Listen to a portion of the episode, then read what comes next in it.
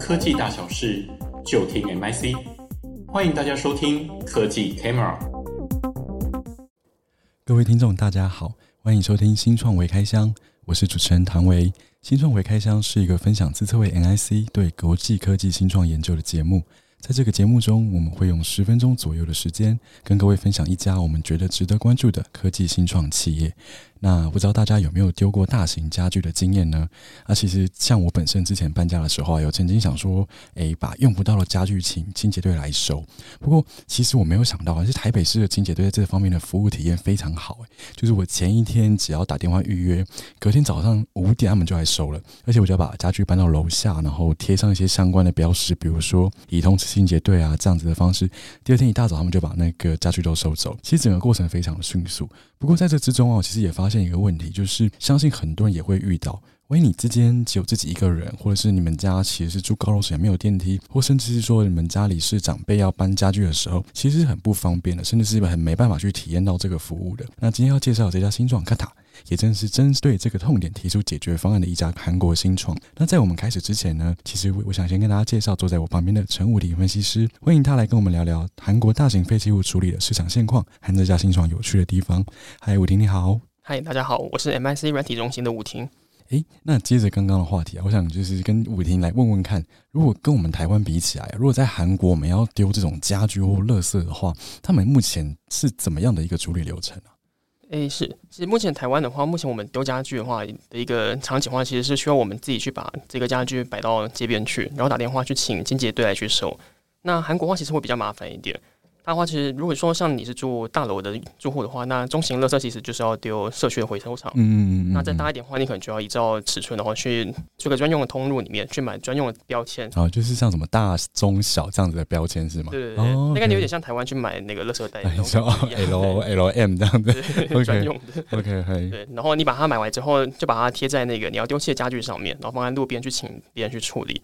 那这几年其实一个比较严重的问题是，其实韩国各地方政府这个都是清运机其实比较混乱，就每个地方他们去设计的这个标签，其实它的这个不论是尺寸的规格，还是说它清运的这个费用的计费模式，其实都相对比较混乱一点的。所以大家都是依照自己当地去条件化去设置不一样的这个回收标准跟流程，那就导致说它其实跨域协作清运的这个问题的话，其实难度变得非常的高。那以像台湾情况来讲话，像台北地区的垃圾其实已经有相对比较完整清运机制嘛，那我们可以说台北垃圾，然后。这边清完之后，然后送到去新北去处理。那像韩国可能就会出现说，所有的垃圾没办法去整合到周边地区去处理的问题。诶，这么麻烦！我之前好像看一些网络的资料，他是说，比如说我们今天在韩国要丢垃圾，如果我们要在板桥丢垃圾，一定要用板桥垃圾袋，你不可以用永和的垃圾袋，甚至是板桥垃圾不可以丢在永和，是这样子的概念是吗？哦，那我们这次聊这家新创啊，它在这样的痛点之下，它到底是想要去做什么样的一些解决痛点的方式啊？诶，是，其实这个它它的这个瞄准痛点的话，主要有三个，一个是净零碳排，那一个话其实是韩国这个废弃物回收效率低下的一个问题，那最后话就是他想要解决现况底下这些二手交易家具的这些交易流程比较冗长的问题。那像在净零碳排方面的话，其实目前韩国政策的话，其实鼓励业者去以这个回收为主，那焚烧为辅，那他尽量去配合净零碳排这个趋势的话，将这些废弃物以回收或者是循环经济的方式去处理掉。那尽量不要把它放到这个焚烧炉里面去处理，那才不会去增加太多这个碳排放的问题。那在第二部分的话，其实是这个回收效率低效的问题。那它主要其实来自于就刚刚提到，就是各个地方的这个政府，他们清运标准跟流程其实不太统一。那大家知道说这个公司比较感叹嘛，那这个 Kata 它其实是一个韩文。那韩文意思上其实就是一起的意思。哦、我刚刚在哦，它是嘎塔这样子意思。哦，它是一起的意思。OK，韩文不好。好的，好的。嘿嘿。对，所以说他其实就希望说，透过建立一个平台跟统一的一个清运标准流程，那将这个地方政府回收的这个机制，然后还有这个清运的协作者，还有终端的这些用户，把他们全部都整合起来，那一起去解决这个以往大型废弃物会回收效率比较低下的一个问题。那最后就是在二手交易这个问题的话，其实过去大家处理这个大型家具的一个问题的话，那其中一个方式透过二手交易去处理嘛，那你大概会经过估价、中介、谈判到运送，那这个时间其实还蛮长的。那就是透过 AI 的这个物件辨识技术跟一站式的服务来去缩短整个交易的时间。诶，这样听起来他们的解决方案很全面呢。就是第一个，呃，大家鼓励回收嘛，也不要再去烧了。然后甚至是说我再来提供我一个二手交易的这样一个平台，来加速整个回收的效率，来达到碳排减少的这样一个方式。我觉得是一个好像蛮完整的解决方案。可是具体来说，我们刚刚讲了这么多，它到底的解决方案大概有哪几个解决方案来做这件事情啊？那这个嘎塔的话，其实主要提供是两种解决方案。那第一个话，其实是大型废弃物的清运服务；那第二个话是二手家具。哦，就是主要是这两种，一个是清垃圾，一个是回收家具这种概念。对对对。哦，是是是。那在大型废弃物方面的话，其实就像刚刚提到，就是韩国进行大型废弃物的话，其实需要民众自己去测量那个家具的尺寸，然后你要自己去买那个标签。那再去联系这个清洁队过来。那你知道，对于现代人来说的话，其实这种方式也是非常麻烦。我又要打电话，我要量家具，我要再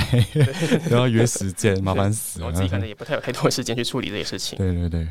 所以说，刚才他就开发了一种 AI 专利技术，那透过 AI 物件的辨识的技术的话，用手机去对准这个你要去抛弃的这个废弃物，那它就可以直接去辨识出来这个废弃物它的种类跟规格，那系统就去回报相对应的一个清运的价格。就是未来消费者就不需要再去量这个尺寸哦，所以有点像是我们之前用那个 iPhone，就是量物体的尺寸那种概念，就是我把那个手机照那个，比如说桌子啊、沙发，它就可以给我一个价格或是规格这样子，是吗？对对对。哦，呵呵呵。那另外的话，就是它这个平台其实也跟合作的这个地方政府的清运机制进行整合。那就像刚刚提到，就以前的做法其实是这个用户他必须要自己去买贴纸，那给他使用者的话，其实就是在刚刚提到这个获得清运价格的回报之后。那他就会在平台上面直接获得一组编号，那这个消费者就可以直接拿一张白纸，然后就在上面誊写，那你就直接把它放在这个废弃物上面就可以了，可以直接取掉一道。这么厉害，就是他给我一组代码，然后我用写的，他还是可以帮我看得出来这样子。对对对。哦，还是说那个东西只是给清洁队看懂就好，让他可以可以辨识出来这个编号，去集合就可以了。哦，是是是，嘿嘿。那以往的话，刚刚提到说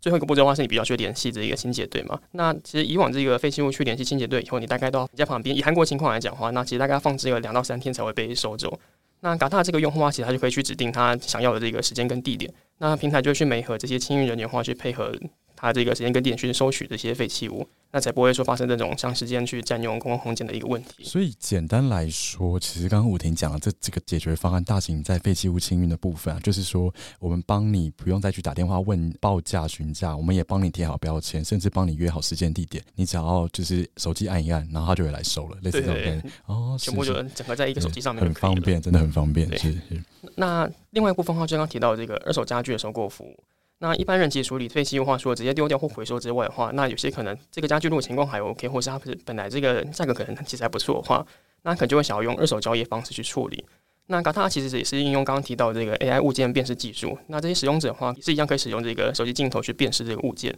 那平台就会去回报这个二手的估值。那使用者如果觉得这个价格还 OK 的话，那他就会填入这个指定的时间跟地点。那平台就会去美和人员到府服务，那所以说使用者其实甚至还不用自己去把这个家具，还要再自己把它搬到外面去，他们就直接派人进到你家里面去帮你处理掉这个家具。诶，这个搞不好比台湾还方便，因为我之前看网络上好像也有台湾也有这种二手家具平台，而且是在五九一上面。不过他还是要就是买家再付一个运费，然后可能卖家想办法把它运到买家的家里。我觉得搞不好又节省了这一段，我觉得是一个很很厉害很厉害的一个服务。那其实刚这样整个聊下来，我觉得这家新创他把 AI 技术用在物件辨识啊、跟分类或是降低平台使用门槛这些方面，其实很大程度上去媒合了所谓的呃二手家具的需求跟供给这两端。那也符合刚刚前面我已经提到的韩国整个在这个家具的废弃物的丢弃的效率不彰这件事情。那除了这个技术特色之外，我也有点好奇，它目前在商业模式上，上次我们聊起来好像也也蛮多蛮特别的地方，可以跟我们分享一下吗？嗯，是。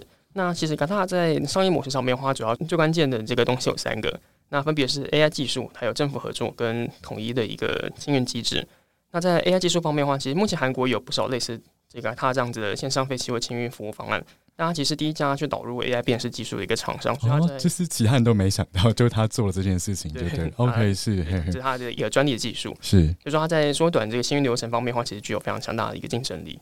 那在政府合作方面的话，其实 Gata 目前在南韩的这个服务范围，它总共涵盖了六十四座的这个城市跟行政区，那也跟很多地方政府去签订了这个 MOU。那其他这几年的话也入选不少这个政府奖励计划，像 KICT 优秀事业。或者是首尔创业中心 BI 企业计划这些项目，就是它政府合作的话，其实也是它的一个呃关键的一个资源。那最后部分的话，就是其实它之所以可以跟很多地方政府合作，其实最重要的一个原因，是因为他们在内部建立了一个可以适用于全国清运标准的一个机制。那这样机制的话，其实获得了版权的保护。那它其实内部话是翻译过来的话是叫做这个全国共同屏幕名单。那它是一个这个机制的一个名称。那 GATA 其实主要是在这个机制的一个基础上面的话，去跟各地方政府去进行谈判，然后进行长期的一个合作。所以这个全国共同品目名单是不是就像你刚刚提到的，各个区域之间他们热色清运的机制跟规格都不太一样？他们有一个算是一个汇总成册的一个东西是吗？对，汇总成册，然后它就可以用这个统一的标准的话。呃，在全国各地方，他们都可以进行跨域的这个协作。哦，用这样的方式才有办法达到跨区的协作，这样子。对对对，是是。那其实这样看起来，这家新创潜力蛮大的。不过我们刚刚聊了这么多，我也想问问吴婷你自己的一些看法。那目前这样子的平台或解决方案，比较客观来说，有没有一些机会或是限制在哪里呢？是。那 GATA 它的这个解决方案的话，在机会方面，其实它主要是可以搭上目前净零碳排的一个列车。